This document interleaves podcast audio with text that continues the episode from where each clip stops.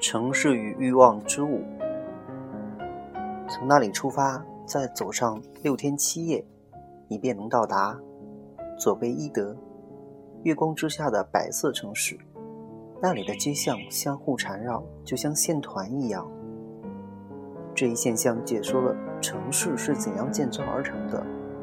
不同民族的男人们做了同一个梦，梦中见到一座夜色中的陌生的城市，一个女子身后披着长发，赤身裸体的奔跑着。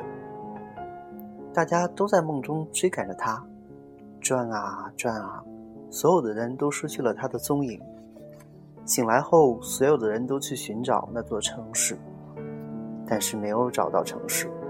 那些人却汇聚到了一起。于是，大家决定建造一座梦境中的城市。每个人按照自己梦中所追寻、所经过的路，铺设一段街道，在梦境里失去女子踪影的地方，建造了区别于梦境的空间和墙壁，好让那个女子再也不得脱身。这就是所谓伊德城。那些人在这里定居下来。期待着终有一夜梦境再现，但是无论在梦境还是还是在清醒时，谁也谁也没有再见到过那个女子。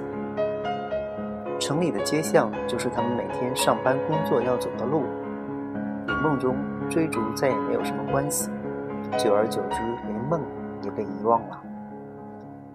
其他国家的人们也做过同样的梦，他们便来到这这里。